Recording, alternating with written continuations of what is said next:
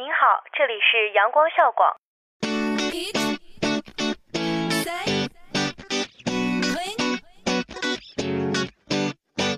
不一样的旋律，不一样的心情，尽在阳光校广。跨境时尚的殿堂，沉浸音乐的海洋，倾听阳光校广。汇聚校园焦点，领略社会百态，感受阳光校广。娱乐无极限，吐槽无节操，玩转阳光校广。这里是重庆邮电大学阳光校园广播台，我在这里，你在哪里？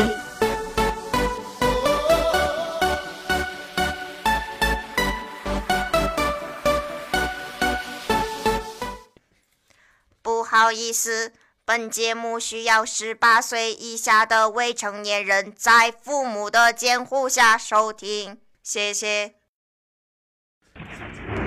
在一个月黑风高的夜晚，我踏着沉重的脚步，带着饥肠辘辘的身体，走出了老校门。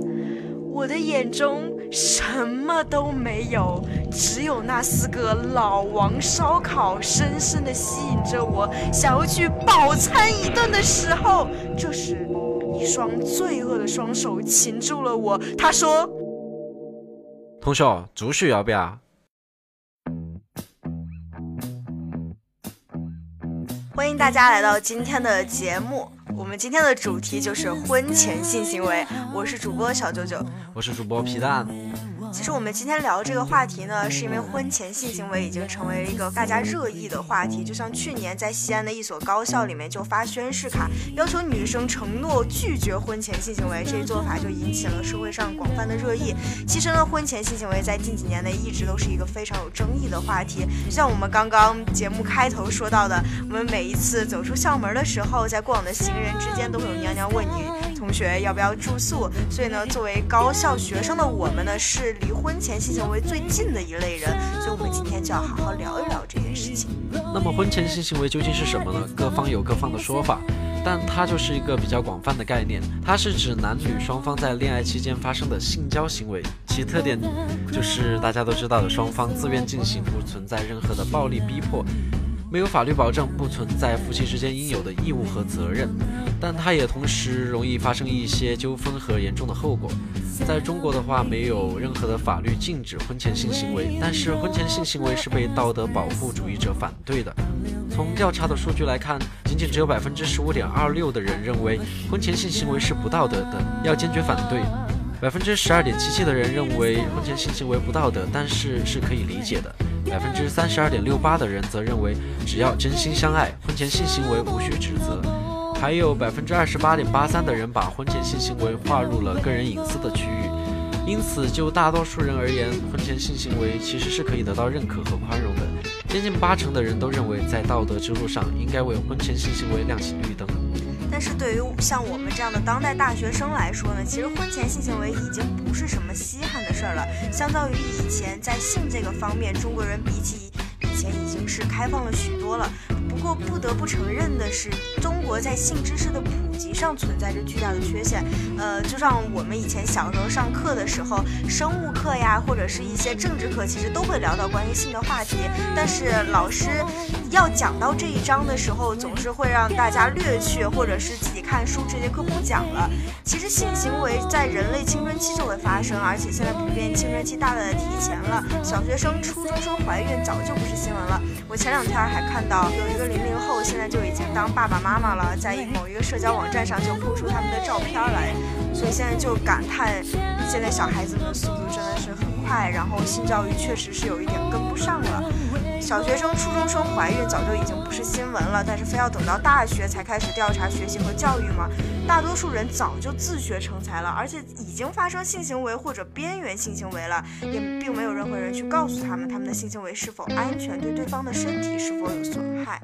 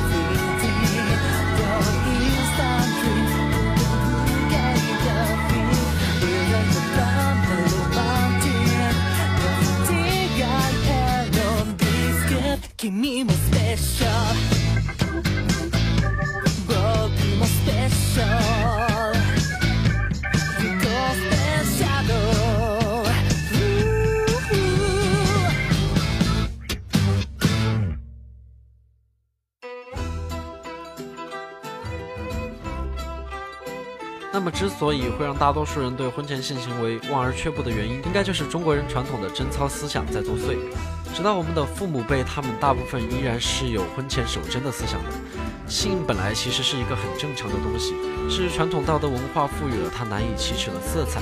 有西方学者将性道德的变化分为了三个阶段，在第一阶段，人的性活动处于自由散漫的状态，所有的性交都不算不道德的行为。在第二阶段，只有婚内的性活动才是道德的。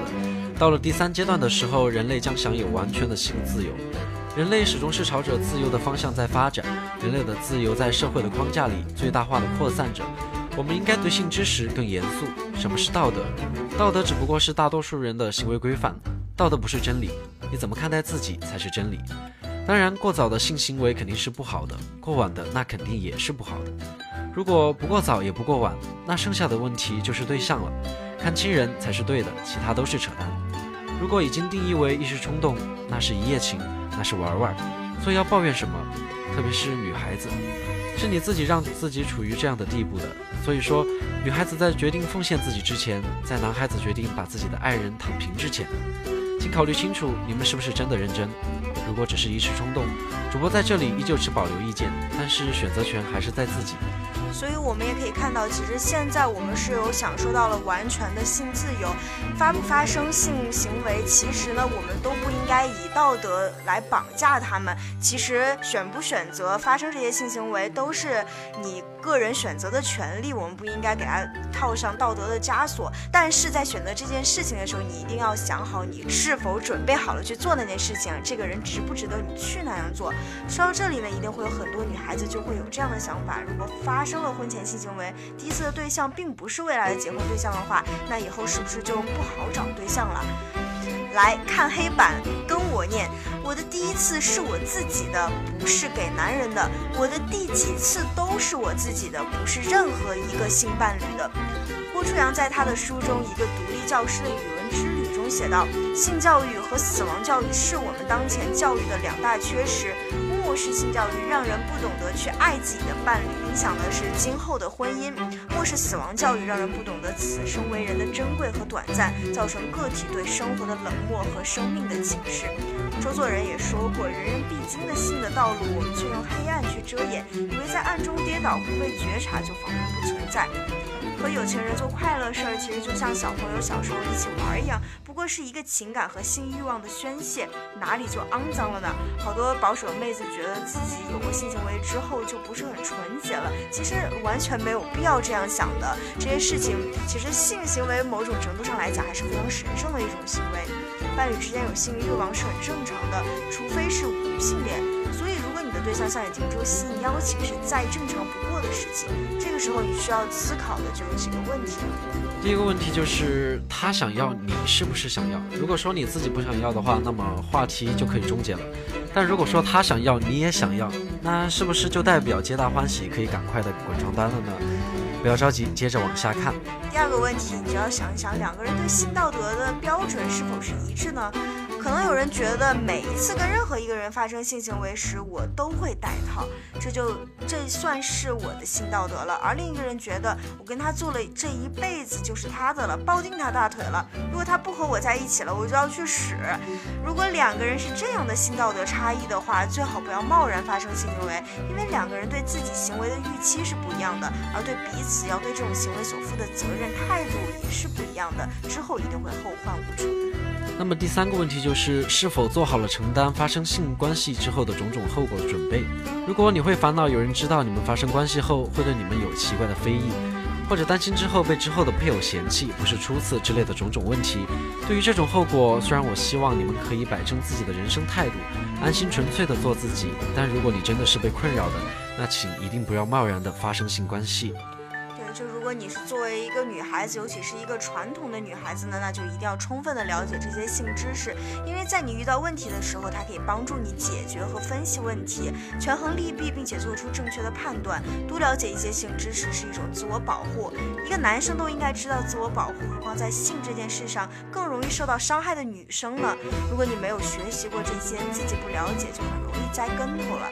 现在最常见的就是走两个极端，要么什么都不懂，结果别人说什么就信什么，爱我就要给我，不戴套才是真爱，喝进去没关系，待会儿用可乐冲冲就好了，没关系，欲情不苦的，对身体也没伤害，要不好现在还能再卖吗？乖，无痛人流一点儿都不痛的，做完好好睡一觉就没事了。最惨的就是这种被卖了还得帮人数钱，以为这些都是正常的，苦果呢就只有自己吞了。要么整天担惊受怕，不敢谈恋爱，不敢牵手，不敢接吻，就是接吻怕怀孕啊。以前就有那个新闻说，呃，大学女教授了，但是呢说自己迟迟不怀孕，但是就她其实是以为只要跟老公躺在床上就会怀孕的，就是这一种也是一种走了一种极端，他不敢享受性生活，也不敢表达自己的欲望。这样子虽然你不会受什么很大的伤害。但是你也失去了享受性爱这么美好的一件事情的权利，还有可能会因为这个影响了和伴侣的关系。总之呢，学习必要的正确知识，有助于你建立起正确的三观，让你更好的生活，并且呢，在需要的时候能够保护自己。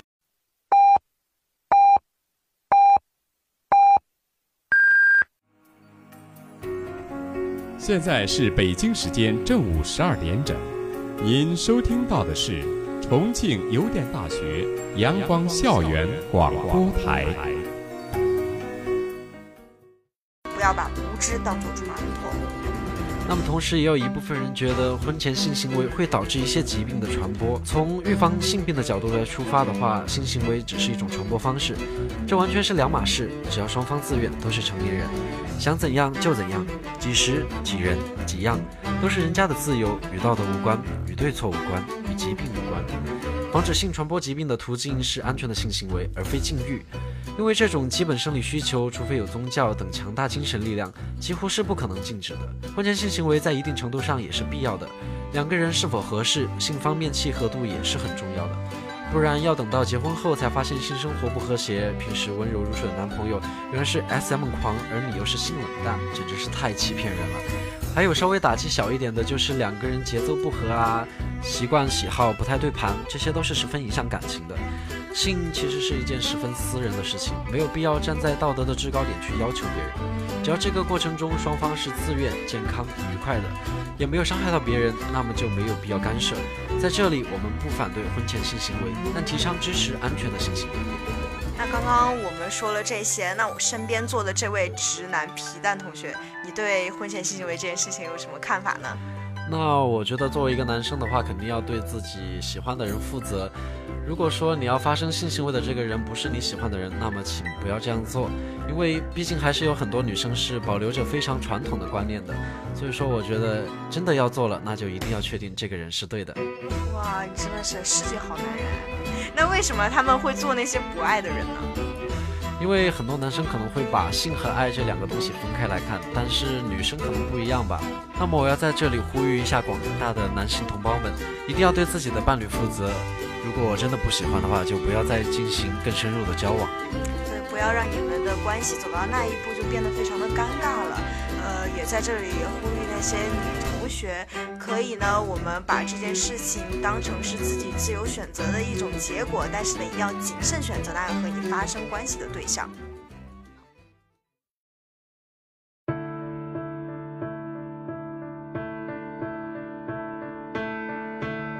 From myself to myself 心は From the flower のよう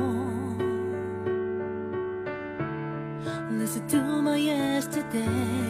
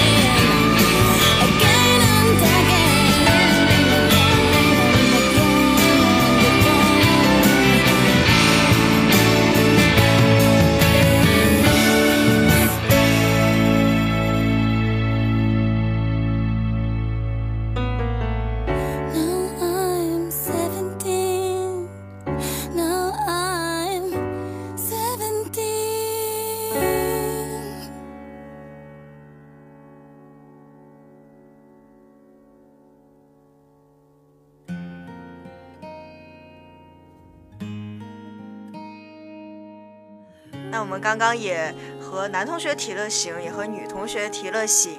啊，当然，伴侣之间除了男同学和女同学之间的关系呢，有男同学和男同学，还有女同学和女同学啦。所以呢，性行为有异性之间的，也有同性之间的。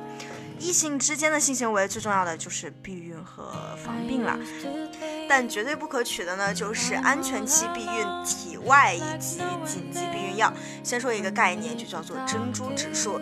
珍珠指数是世界公认的参照标准，数值越低呢，可靠性就越高。然后我们再来看看我们学生使用的各种避孕方式的珍珠指数，第一个就是避孕套。在坚持正确使用的情况下，男用避孕套和女用避孕套的珍珠指数分别为二和五。如果不正确使用，也就是说进行到一半儿才戴上避孕套，啊，或者抹什么奇怪的东西啊，戴两层啊什么的都不算正确使用。这样使用避孕套的珍珠指数为十五和二十一。第二个，短效避孕药正确服用的情况下，珍珠指数只有零点三，而出现意外，比如说漏服，珍珠指数则有九。第三个就是体外，珍珠指数是四，不完美的情况下，珍珠指数十八，和不正确使用避孕套差不多了。第四个杀精子剂也是液体避孕套的主要成分，正确使用时珍珠指数为十八，不正确二十九，已经很吓人了。剩下的大概学生党也不想尝试，所以就是说呢，这四个比较普遍的吧，然后大家看看哪个数值更小，就心里更有个数了。没提到的紧急避孕药，想必疫情这一类药物对女生的损害大家多少了解，而且珍珠指数不比杀精子剂低。至于安全期避孕，要是觉得自己能控制自己的内分泌的话，不怕死的也可以试一下。对于大学生避孕的问题的话，这里是推荐使用避孕套的。第一个是方便，容易购买；第二个是卫生问题的确很重要。避孕套是能预防一些性病、妇科病的。当然，不管用什么样的方法避孕，都要注意卫生，身体健康才是根本。最后再提醒一遍，避孕套必须在性行为之前戴上，因为先行液中含有精子。大家一定要区分的是紧急避孕药和短效避孕药。紧急避孕药对身体有害，会造成内分泌失调、月经紊乱等各种副作用。短效避孕药在不过敏的前提下没事儿。另外还有皮下埋置啊、节育环等避孕方式，各有利弊。